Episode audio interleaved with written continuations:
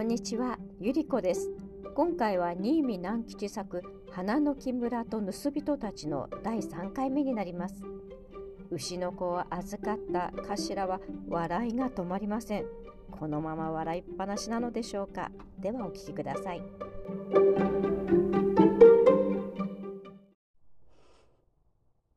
そしてまた、く、く、くっと笑いました。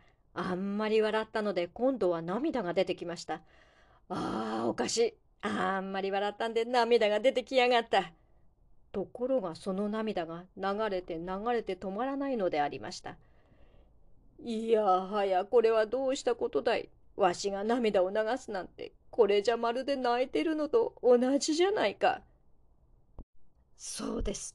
本当に盗人の頭は泣いていたのであります。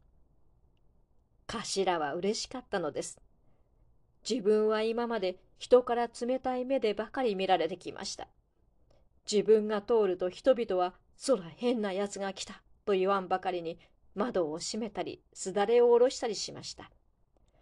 自分が声をかけると笑いながら話し合ってきた人たちも急に仕事のことを思い出したように向こうを向いてしまうのでありました。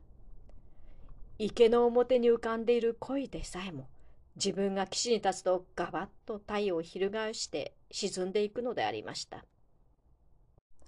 ある時、猿回しの背中に追われている猿に柿の実をくれてやったら一口も食べずに地べたに捨ててしまいました。みんなが自分を嫌っていたのです。みんなが自分を信用してはくれなかったのです。ところが、このわらじを履いた子供は盗人である自分に牛の子を預けてくれました。自分をいい人間であると思ってくれたのでした。またこの子牛も自分をちっとも嫌がらずおとなしくしております。自分が母牛ででもあるかのようにそばにすり寄っています。子供も子牛も自分を信用しているのです。こんなことは盗人の自分には初めてのことであります。人に信用されるというのは何という嬉しいことでありましょう。そこで頭は今美しい心になっているのでありました。子供の頃にはそういう心になったことがありましたが、あれから長い間悪い汚い心でずっといたのです。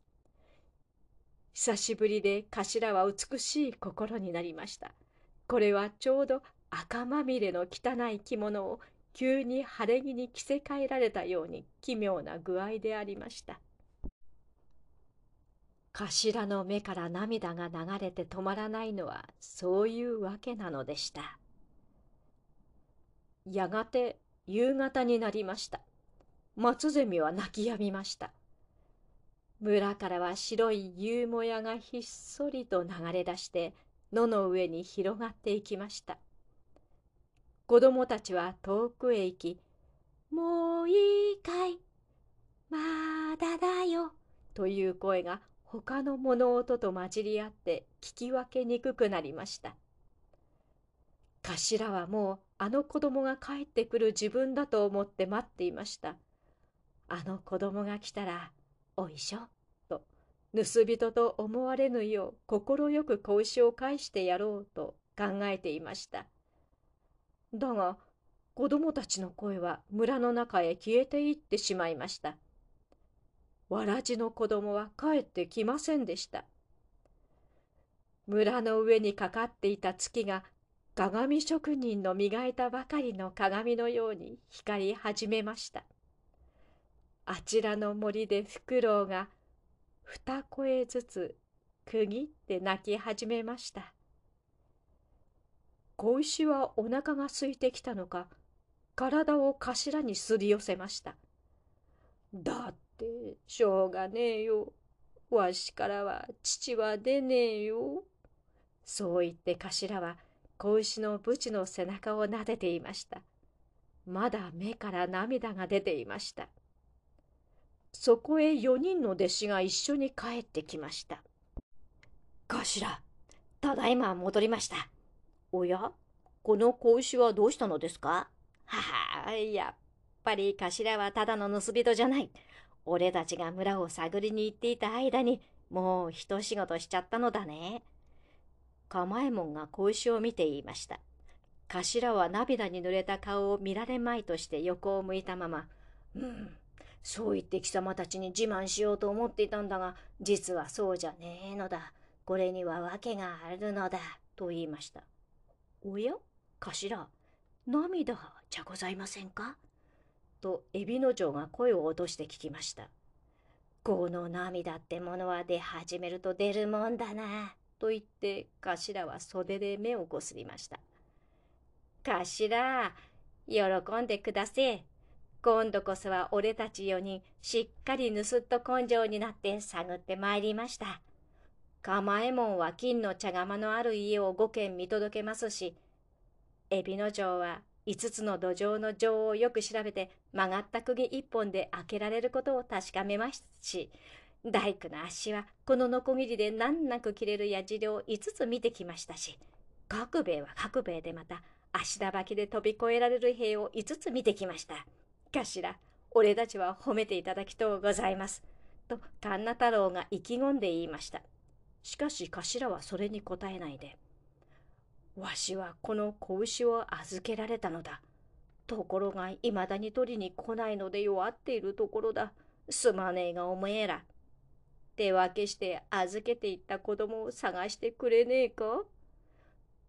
頭、預かった子牛を返すのですか？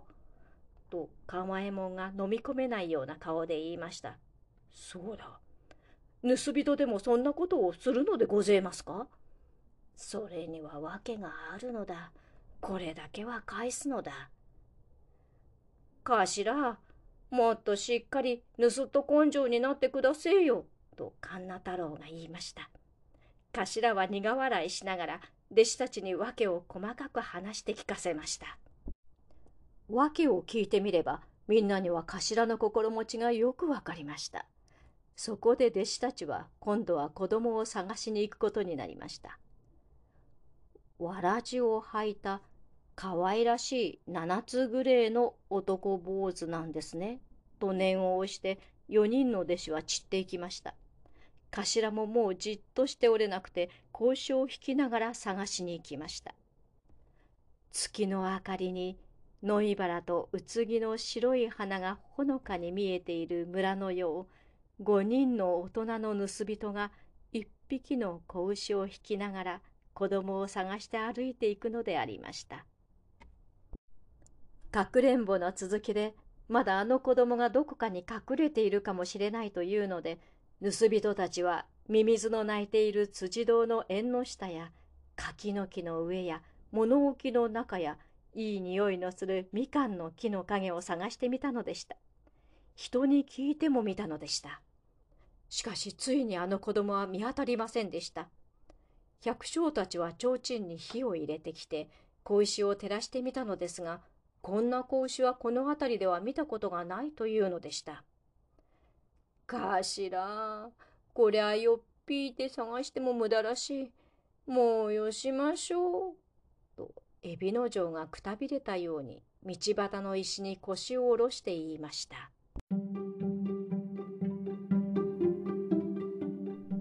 のまま男の子は見つからないんでしょうか？では失礼します。